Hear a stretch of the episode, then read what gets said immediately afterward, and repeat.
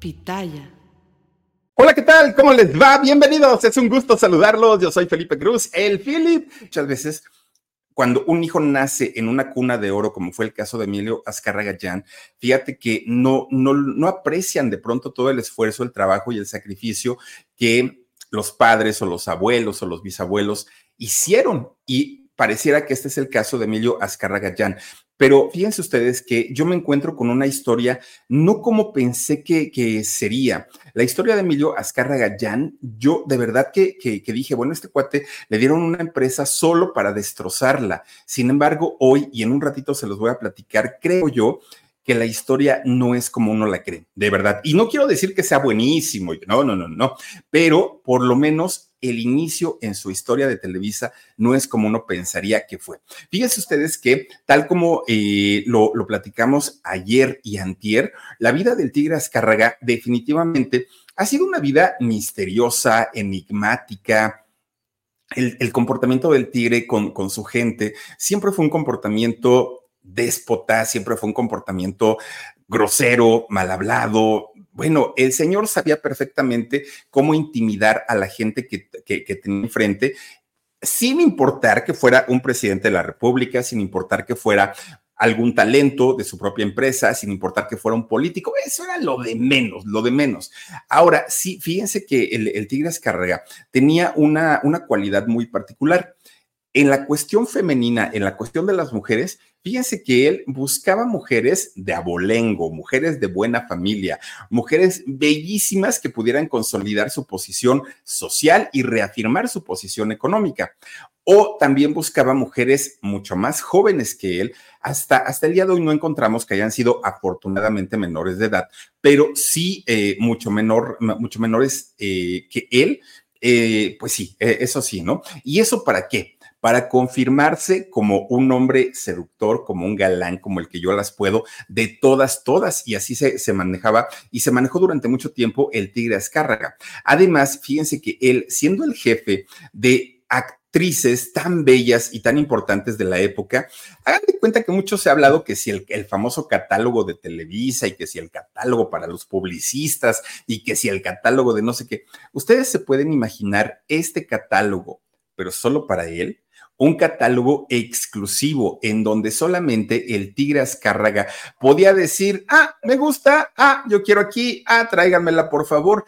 De ese tamaño y de ese nivel era el Tigre Azcárraga. Claro, si él le echaba el ojo a alguna de ellas, alguna de estas mujeres, Miren, a final de cuentas, como buen felino, el tigre Azcárraga le encantaba marcar su territorio. ¿Y saben cómo lo hacía? No, no lo hacía como los felinos. Él no marcaba su, su territorio de esa manera. Él simplemente llegaba a casa de estas hermosísimas mujeres y lo que les daba era las llaves o de un auto de lujo, o les regalaba joyas carísimas, carísimas, o abrigos de pieles, pero de esos abrigazos que cuestan muchísimo dinero, bueno, incluso llegaba a regalarles casas, casas, pero, pero preciosas. Fíjense ustedes que una, una de las mujeres de las que también se habla y se dice que fue parte de este grupo de mujeres que estuvieron al lado del Tigre Azcárraga, una de ellas, no sé si ustedes recuerden aquella telenovela de María la del Barrio con Talía. Y bueno, independientemente a Talía,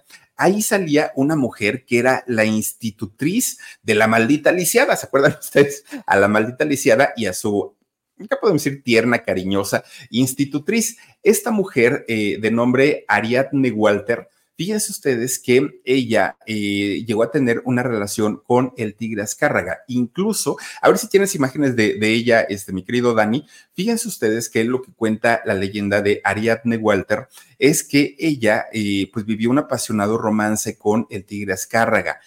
Pero el asunto es que se embarazó. Al embarazarse, pues se supone que el tigre Azcárraga le dio todo su apoyo, se supone, a doña Ariadne Walter. Pero resulta, fíjense nada más que llegó un momento en el que el embarazo se le complica tanto, tanto, tanto, que ahí está, miren, la, la, la bella institutriz de María la del Barrio.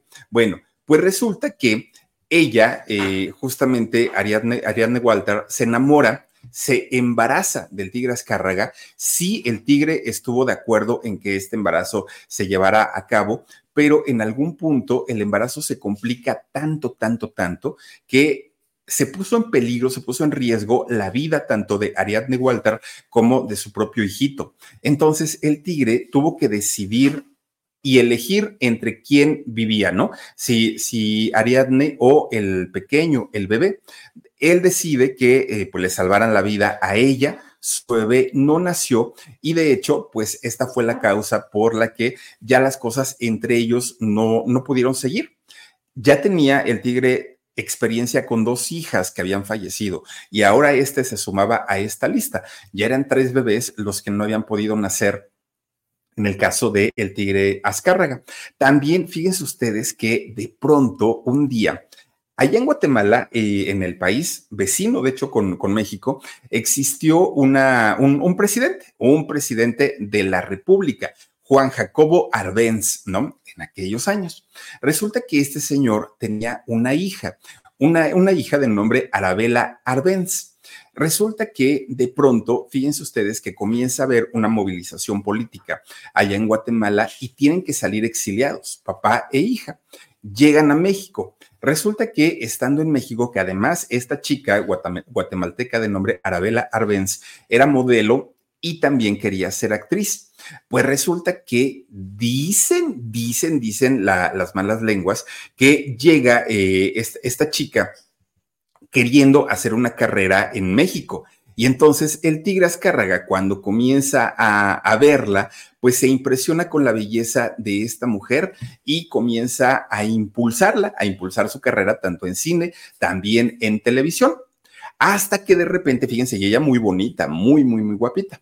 Pues de repente, un día, en la vida del tigre Azcárraga y de esta muchachita llamada Arabella, pues resulta que se aparece otra mujer una mujer que, bueno, era la todas mías, era un, escándalo, además de todo, por la forma de, vivir que además la hizo pública.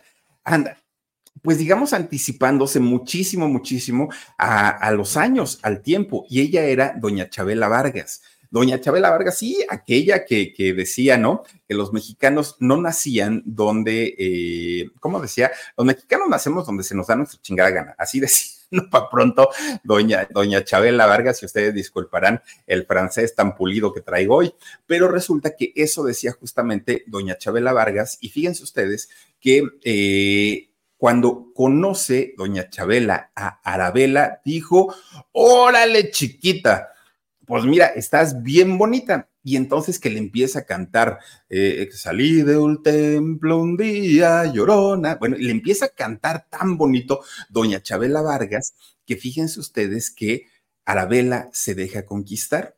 La versión dice que Arabella en realidad era una chica bisexual, no tenía ningún problema con involucrarse o con un hombre o con una mujer, pero en este caso no estaba involucrada con cualquier hombre, estaba involucrada con el tigre Azcárraga. Imagínense nada más el hombre más poderoso e importante de México en aquellos años, incluso al nivel de, del presidente.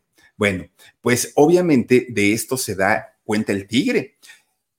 Se da cuenta que su amada y bella Arabela había mantenido una relación con doña Chabela Vargas ¿Por qué? Vayan ustedes a saber, la trató mejor, era más atenta, la escuchaba, la comprendía y el tigre pues, nunca tenía tiempo para, la, Arabella. Pues resulta que cuando se da cuenta el tigre que las cacha en la movida, fíjense que Arabella fue declarada en México, por eso les digo que el tigre tenía una importancia tanto política, social, económica, en todos los sentidos. El tigre declara eh, a Arabella como persona no grata en el país y ella obviamente se tiene que regresar primero a, este, a Guatemala y posteriormente estuvo en algunos otros países hasta que se desesperó tanto de no tener una pues una estabilidad ni emocional, ni sexual, ni, ni en ningún sentido. Oigan, esta chica Arabella terminó quitándose la vida, fíjense nada más, una cosa terrible y espantosa. Pero además, Chabela Vargas, que dependía de los medios de comunicación para, para llevar una carrera importante, pues Chabela Vargas, Chabela Vargas fue vetada de Televisa Obviamente el tigre podía hacer y deshacer carreras y se tenía que desquitar de lo que le había hecho doña Chabela Vargas. Y obvio, el que le, le, hayan quitado a una mujer y a una mujer tan guapa como Arabella no tambaleó al tigre para nada. Él siguió siendo el amo y el señor y el gran empresario. Él, él seguía siendo vengativo, implacable, regañón, grosero, el que se la hacía se la pagaba al tigre, ¿no? Eh, fíjense que de hecho durante muchos años, bueno, prácticamente durante todos los años de, trabajo del tigre Azcárraga, se supo que él mantenía una lista negra. Y en esta lista negra se los prometo que nadie quería estar, nadie. ¿Y por qué? Porque se sabía que aquel que estuviera en esta lista negra prácticamente era el fin de sus carreras. Si era un político, si era un empresario, si era un actor, actriz, productor, director, eso no importaba. Estar en la lista negra del Tigre Azcárraga era, era sinónimo de tu carrera se terminó. Y lo peor del asunto es que el poder del Tigre Azcárraga no llegaba solamente a México, no.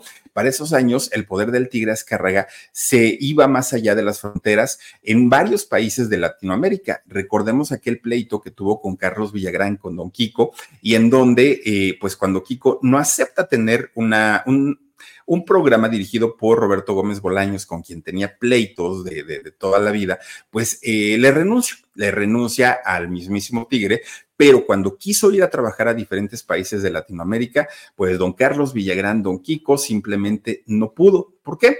Porque pues el Tigre había llamado por teléfono a todas sus afiliadas a nivel eh, Latinoamérica y les dijo, si ustedes le dan trabajo a este señor, yo ya no, ya no les surto de mi programación y a ver qué vamos a hacer. Imagínense, nadie se atrevía a desafiar al tigre y los pocos que se atrevieron a hacerlo terminaron bastante, bastante mal. Ahora, esto hablando de la parte negativa del tigre, ¿no? Que era vengativo, déspota, grosero, mal hablado, todo esto, sí, pero también hay otras historias que se cuentan y estas otras historias que se cuentan es que el tigre en realidad era un hombre al, que le gustaba ayudar, al que le gustaba apoyar a quienes lo necesitaban. Fueron varias, varias las historias de empleados de él, sin importar el rango que tuvieran en Televisa, que el Tigre sabía que tenían algún problema, un familiar muy enfermo, que, necesitaban de dinero, que se habían quedado sin casa y el Tigre no tenía problema en ayudarlos. Eso también se sabía y creo yo que también es como, pues, padre decir que no todo era malo. Probablemente pesaba más, probablemente pesaba más lo negativo, pero finalmente también tenía su lado humano. Fíjense ustedes que el tigre eh, Azcárraga, siempre, si algo le gustaba a él, es poner las reglas muy en claro, que nadie tuviera la duda que si alguien mandaba, tanto en la empresa como fuera de, era él. Eso era algo que le encantaba, que, que la gente le obedeciera. Sí, señor, no, señor, ahorita lo hago, señor. Eso era algo que a él le fascinaba. Por ejemplo, fíjense ustedes que cuando por ahí de los años 70 el Tigre Azcárraga junto con don Jacobo Zabludovsky, este eh, gran conductor, locutor, el de las orejotas, los audífonos, ¿se acuerdan ustedes, no? Don Jacobo Zabludovsky. Bueno, le puso muy claras las reglas desde el momento que nace el, noticiero de 24 horas. ¿Y cuáles eran las reglas que tenía que seguir eh, Jacobo? Bueno, no se podía decir en televisión absolutamente nada que no estuviera autorizado por dos personas. Una de ellas era por el Tigre Azcárraga y otra era el presidente de la República Mexicana.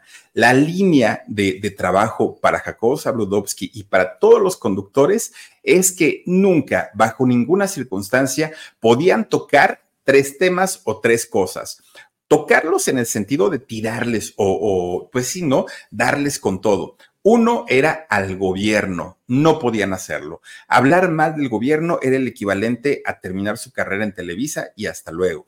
¿Por qué? Porque el tigre tenía una buena relación con el gobierno.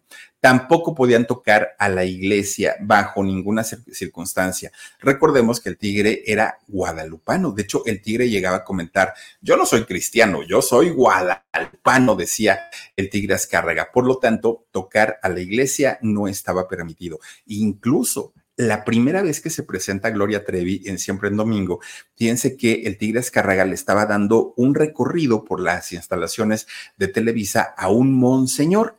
No, la verdad no sé el nombre, pero era un, un, personaje muy importante de la Iglesia Católica.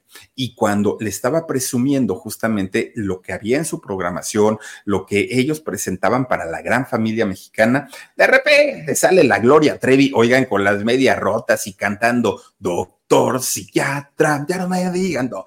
Por eso fue el enojo de, del Tigre Azcárraga y por eso fue que, que, le dijo, no, señorita, usted no queda aquí, está muy locochona, váyase para otro lado y ya no la querían dejar eh, tocar ahí en Televisa. Hablamos del principio de la carrera de Gloria, ¿no? Y eso era porque la programación del Tigre no quería que se viera contaminada con algo que pudiera ofender a la Iglesia Católica y mucho menos al ejército. El ejército el gobierno y la iglesia eran temas intocables para la televisión en, México. Y eso lo tuvieron que obedecer personalidades como Jacobo Zabludovsky y todos los que le siguieron. Claro, pues eh, don, don, Emilio Azcárraga siempre se pronunció como el más fiel y leal soldado del PRI, del Partido Revolucionario Institucional. Bueno, pues resulta que ya teniendo estas líneas muy directas en, de trabajo en su empresa, resulta que el tigre encuentra la manera de seguir haciendo crecer su dinero, su patrimonio. ¿Y cuál fue esta manera? Fortalecer al gobierno.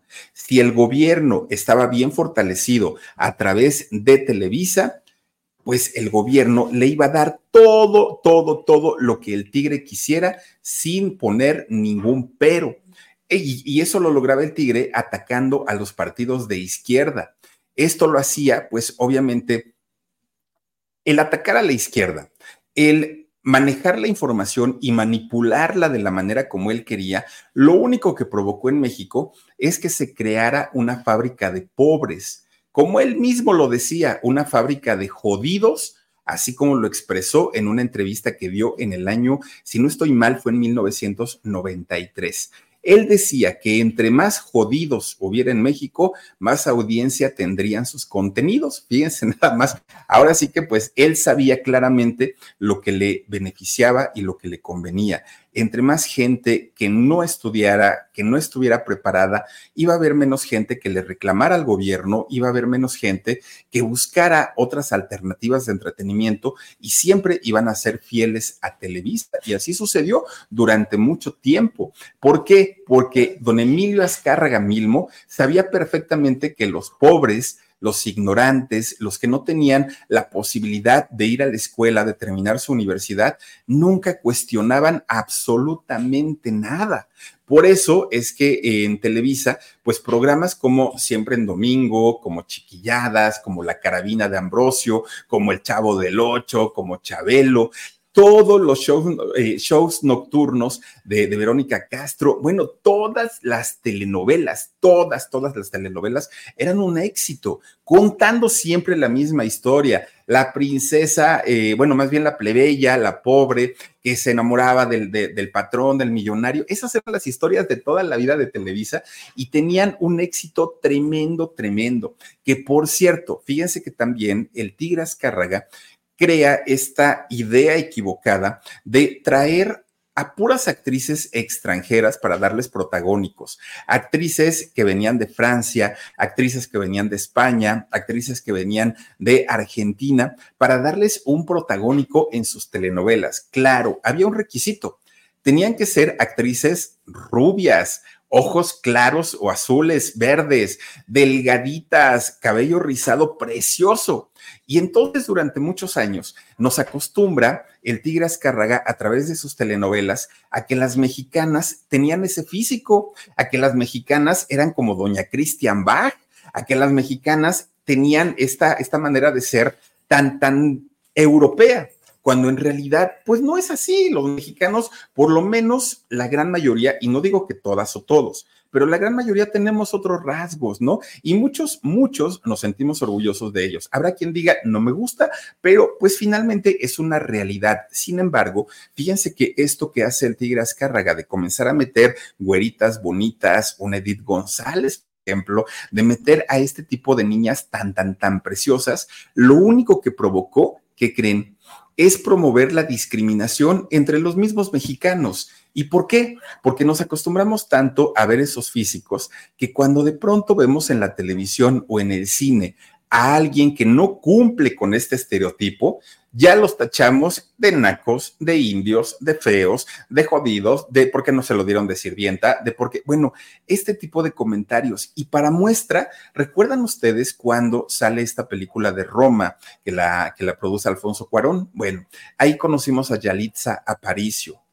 Cuántas burlas, cuántos memes, cuántos insultos recibió Yalitza es que está horrible, es que las mexicanas no somos así, es que no sé qué. Y todo eso, ¿por qué fue el, motivo? Porque este señor que tenemos aquí en pantalla durante años nos vendió la idea que la gente bonita debía salir en la televisión, que la televisión estaba hecha para gente preciosísima, de rasgos muy bonitos y que son personas muy bonitas, eso indiscutiblemente, pero nos vendió la idea que así eran los mexicanos y créanme pues que la, la realidad es totalmente diferente. Bueno, Televisa y el mismo gobierno dañaron tanto, tanto al país, tanto a México, que lo llevaron a, a una crisis económica monumental, a una crisis económica desproporcionada. Pero fíjense que ellos, pues no eran afectados, porque Televisa junto con otras empresas que estaban apoyando al gobierno en aquel momento, tenían la vara alta con, con el poder. ¿Y qué era lo que pasaba?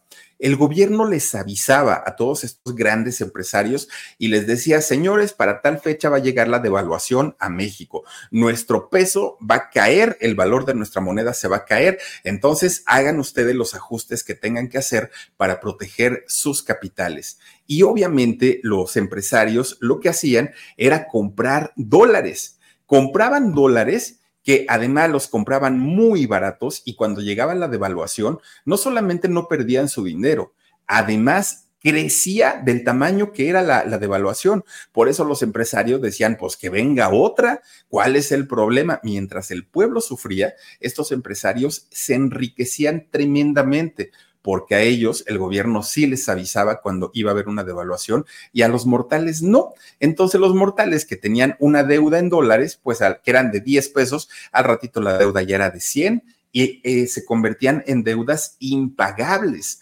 Ahora, fíjense ustedes que esto, mucha gente decía, no, no creo que una empresa se preste para tanto, no, no creo que, no, créanme que en eso y en más. Incluso, fíjense ustedes que cuando estaba eh, José López Portillo en la presidencia de México, él fue un expresidente de, de, México, fíjense que todavía antes de irse, habla José López Portillo con eh, el Tigre Azcárraga y le dice, oye, yo ya me voy, pero no te quiero dejar así con las manos vacías. Tú has sido muy generoso con nosotros, has hablado muy bien de nosotros y pues eso merece una recompensa. Te voy a dar 95 concesiones de, de, de, televisión y radio en toda la provincia de nuestro México, pues para que te recuperes, ¿no? Porque pues mira, ya ves que acaba de pasar lo del temblor y pues tu empresa también se vio afectada, entonces quédate con 95 concesiones. Imagínense nada más, eso lo hizo don José López Portillo todavía siendo presidente de México. Acababa de pasar el temblor, pero fíjense ustedes que cuando pasa esta, lamentable situación del terremoto de 1985, resulta que eh, el presidente Miguel de la Madrid no hizo absolutamente nada, nada, nada. El presidente salió que fueron dos, tres semanas después del terremoto a dar un paseo, porque fue eso, un paseo por las zonas afectadas, y dijo, ay, pues ahí les prometo ayuda, ahí se ven con permiso.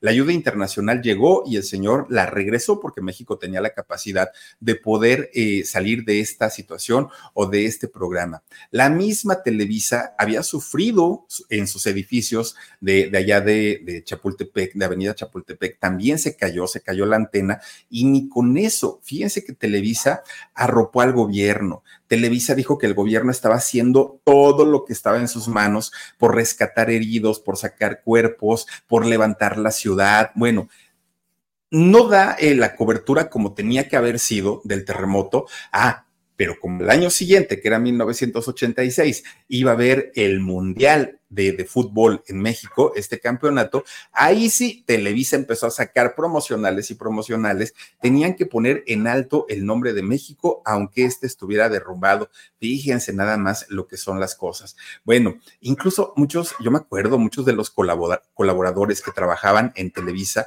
murieron en este terremoto, pues ni con eso se le ablandó el corazón al tigre, ¿no? Y bueno, que por cierto, ya para esos años era tanta la, pues la presión con la que la, eh, la, presión, perdón, con la que había vivido el Tigre Azcárraga, que para ese momento su salud ya comenzaba a ponerse delicada, ya no era el mismo Tigre de antes. Fíjense que para aquel momento el Tigre Azcárraga, de hecho, ya había padecido tres infartos, tres paros cardíacos eh, había tenido y de hecho, en uno de esos eh, episodios, en uno de esos infartos, lo que hace el tigre es decir, ya no puedo, son muchos problemas y entonces deja a uno de sus hombres de confianza que desde el principio estuvo con él y siempre, siempre, siempre eh, le habían, habían trabajado en conjunto, que era Miguel Alemán Velasco. Fíjense que a Miguel Alemán Velasco, eh, cuando el tigre Azcárraga sufre uno de estos infartos y se va a Estados Unidos a ser atendido,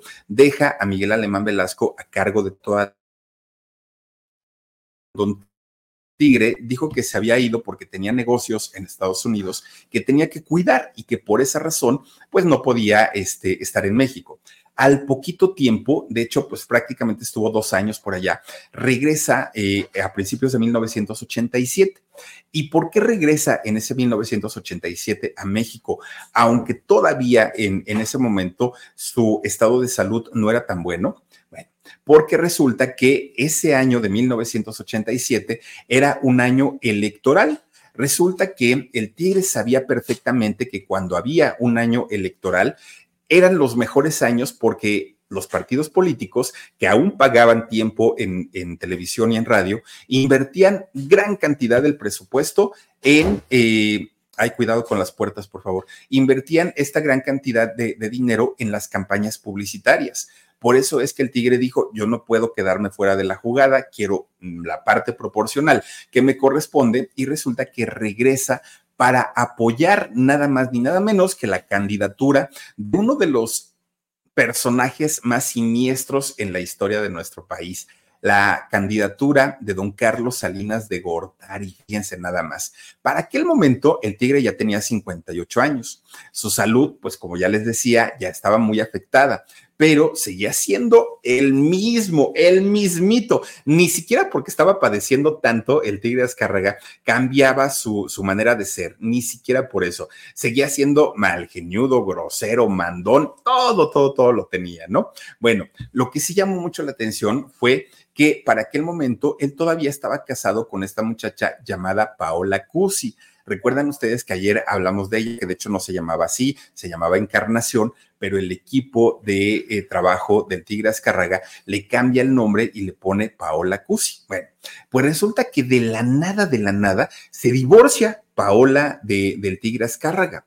Bueno, no fue tan así como de la nada, porque resulta que el Tigre Azcárraga, que pues imagínense, ya con sus 58 años, pero seguía siendo muy seductor, seguía siendo un hombre bastante, bastante pícaro, bastante, bastante enamoradizo, pues resulta que había conocido a otra chica.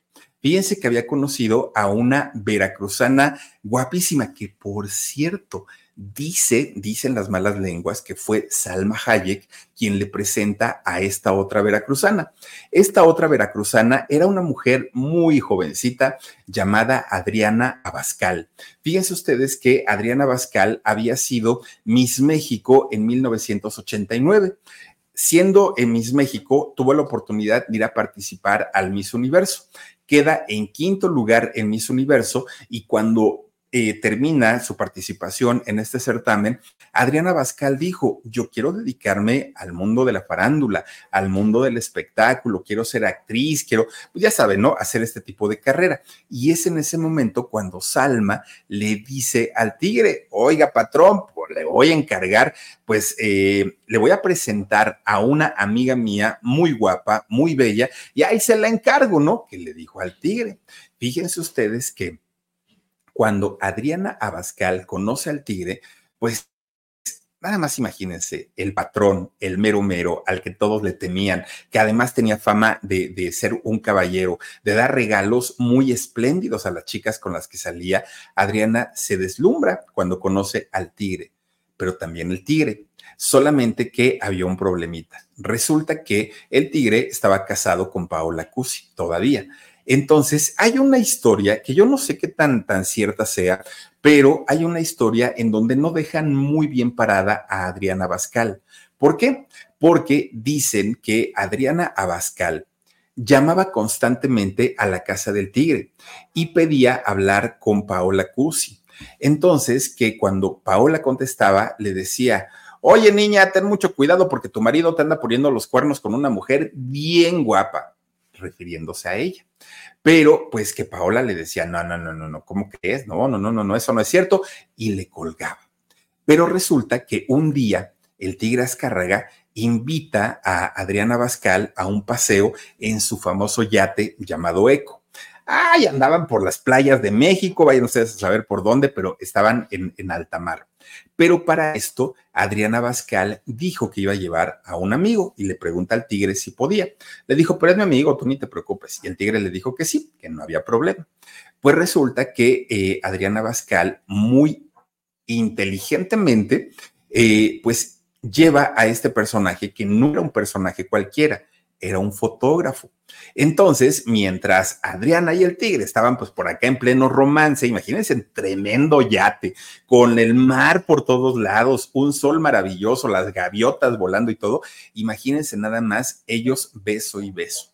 Estas fotos se las envía Adriana Bascal, según esta historia que se narra, se las envía a Paola Cusi cuando Paola enfrenta al tigre y le dice, a ver, yo te había preguntado si era cierto y tú me lo habías negado, me habías dicho que no, y ahora resulta que si era cierto, ¿qué pasó ahí? Pues el tigre le dijo, bueno, pues si ya estás viendo las fotos, pues ya ni modo de que te lo niegues, sí, sí me fui con ella, sí estuve en el yate, pues ya, total, no, no, no será la primera ni la última, fíjense nada más. Bueno, pues obviamente Paola Cusi, pues, pues ustedes dirán, le convenía estar con el tigre, pero también tenía su dignidad y dijo, no, hasta aquí le mandan los abogados y miren, se divorciaron. Emilio y doña Adriana tienen ahora la oportunidad de estar juntos, de, de, vivir su romance apasionado de manera libre.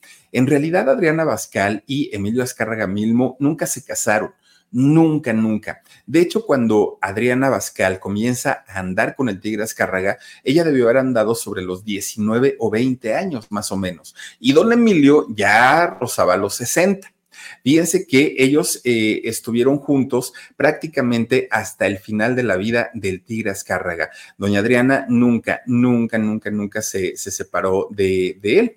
Pero fíjense ustedes que por cierto, los últimos años, ya que hablamos de, esto, los últimos años del Tigre Azcárraga para nada fueron eh, momentos fáciles. No.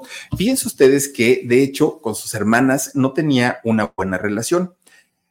Desde el momento en el que don Emilio Azcárraga Vidaurreta entrega la herencia prácticamente a, los tres hijos que había tenido, pues los tres muchachos no quedaron como muy de acuerdo, ¿no? No estuvieron así como que él estuviera a manos de, de, quedara en manos del tigre y ella solamente por recibieran sus participaciones. Bueno, desde ese momento los tres hermanos no tenían una buena relación. Además, Laura, una de sus hermanas, que era la, ¿cómo podemos decirlo? Pues era con la que mejor tenía relación cuando eran pequeños, Emilio el Tigre y Laura, eran como los que mejor se llevaban, ¿no? De toda la familia. Con el tiempo, Laura se casa con Fernando Díez Barroso. Fernando Díez Barroso se convierte en el hombre consentido de Emilio Azcárraga Vidaurreta, en su yerno favorito.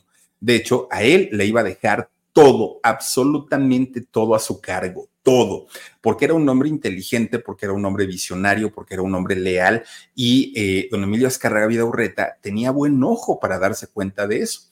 Entonces, cuando eh, este hombre, Fernando Díez Barroso, pierde la vida en este accidente de avioneta que cae muy cerca del lago de, Texcoco, pues ya no le queda de otra más que eh, a don Vida Urreta de dejarle todo a, cargo de su hijo, aunque no confiaba en él. Bueno, esta situación de eh, que, que, su hermana se hubiera casado, su hermana Laura se hubiera casado con Fernando Díez Barroso, ya los había puesto como en pique. ¿No? Ya no estaban como tan contentos, como tan contentos y tan a gusto. Pero además, de repente, un día, según la historia, es que el tigre Azcárraga le eh, solicita un préstamo a su hermana Laura y le dijo, pues yo te lo pago. Yo no creo que le haya pedido cinco pesos para el microbús o para el boleto del metro. Imagínense la fortuna que se deben manejar entre esas familias y decir, me atrevo a pedirle dinero a mi hermana, pues yo creo que no, es, no, no, no era cualquier cosa, ¿no? Entonces resulta que su hermana Laura le comienza a cobrar llegado el momento del vencimiento de ese, de ese pagaré y resulta que el tigre pues se hacía como que la Virgen le hablaba y no tengo y no tengo y ahora qué vamos a hacer y no sé qué y no sé cuánto. Pues resulta, fíjense ustedes, que como la deuda nunca la pagó el tigre Azcárraga, Laura, su hermana, se enoja tanto con él, tanto, que dejó de hablarle, dejó de verlo, dejó de preguntar siquiera por él, ya no hubo relación. Y por otro lado, su hermana Carmela, que la hermana Carmela era como, como la conciliadora, como la amorosa, como eh, otro tipo de persona, ¿no? Cuando el tigre Azcarraga ya estaba en su lecho de muerte, fíjense que Carmela, la hermana, fue a, ver a, Laura y le dijo, Laura, nuestro hermano se está yendo, ya le quedan pocos días, tienes que ir, ponerte en paz con él y, que él se pueda ir en paz. Y Laura le dijo, no, muchas gracias, no me interesa. Para mí ese señor ha muerto.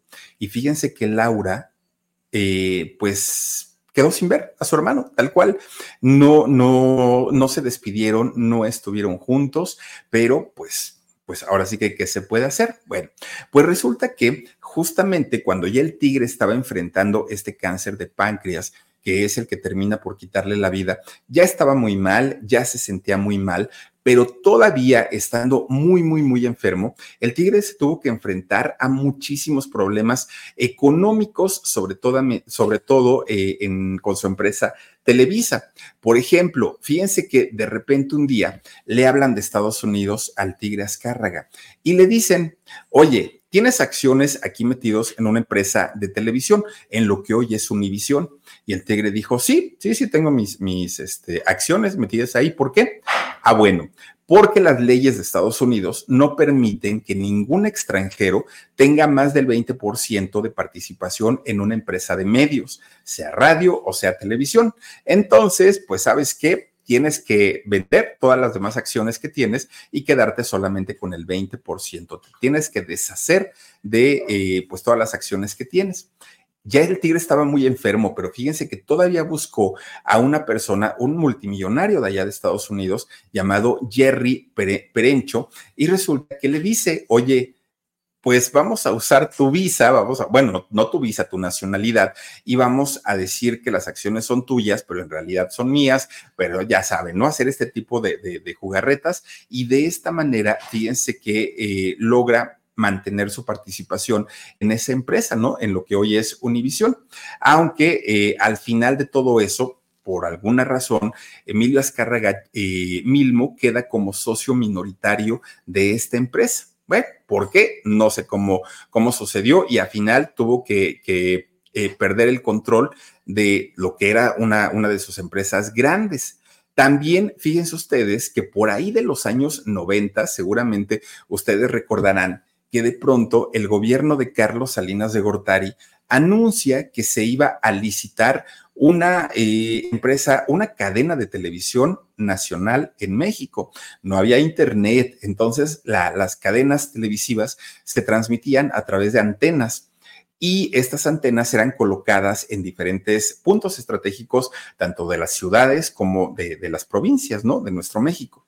Y resulta que esta cadena se, se licita por ahí de mediados de los 90 y por mediación de Raúl Salinas de Gortari y también dicen que por un préstamo o una inversión de más de 30 millones de dólares, eh, don Ricardo Salinas Pliego logra comprar, logra quedarse con esta cadena de, televisión azteca. Bueno, pues resulta entonces que Televisión Azteca comienza a, hacer programas, pero fíjense que en ese momento el Tigre Azcárraga no dimensionó que la empresa pudiera tener algo de éxito. ¿Y por qué? Porque todo el talento, y al decir talento me refiero productores, directores, actores, actrices, etcétera, pertenecían a Televisa. Todos, todos. Entonces, ¿con qué iba a comenzar a trabajar eh, don Ricardo Salinas Pliego si no tenía talento? Entonces dijeron, ay, ni se preocupen, no pasa absolutamente nada. Bueno, pues resulta que en aquellos años coincide la apertura de televisión azteca con una crisis monumental que hubo en México, pero una crisis tremenda, tremenda.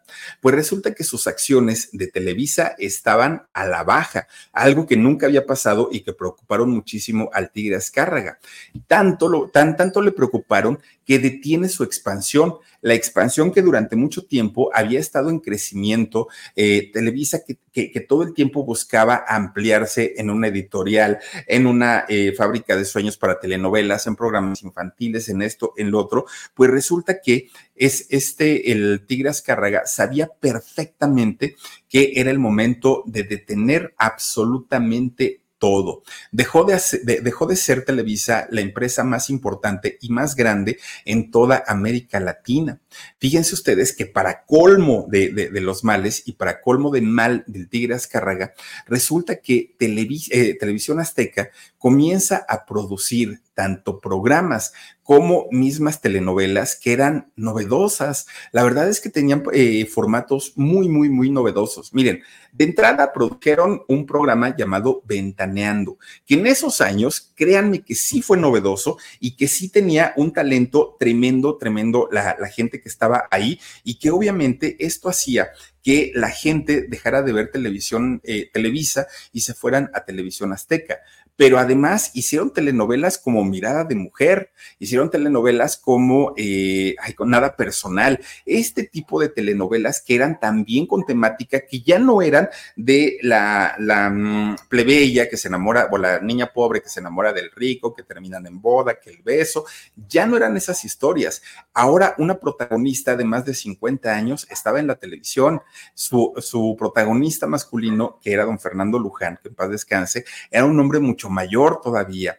Manejaron temáticas como la drogadicción, como el SIDA, como cosas tan fuertes que no se habían hecho nunca en la televisión y que innovaron en, en aquel momento. Además, Televisión Azteca tenía un plan para flexibilizar las tarifas de lo que cobraban por la publicidad que hicieron tambalear a Televisa de una manera tremenda, tremenda. Además, Todavía eh, Ricardo Serinas Pliego dijo, ah, por cierto, todos aquellos que han sido vetados de, Televisa, vénganse para acá y acá les damos trabajo. Ustedes ni se preocupen, las puertas de, de, Televisión Azteca las tienen abiertas. Bueno, el tigre estaba desesperado. Tenía que encontrar algo, algo que le diera la torre a Televisión Azteca.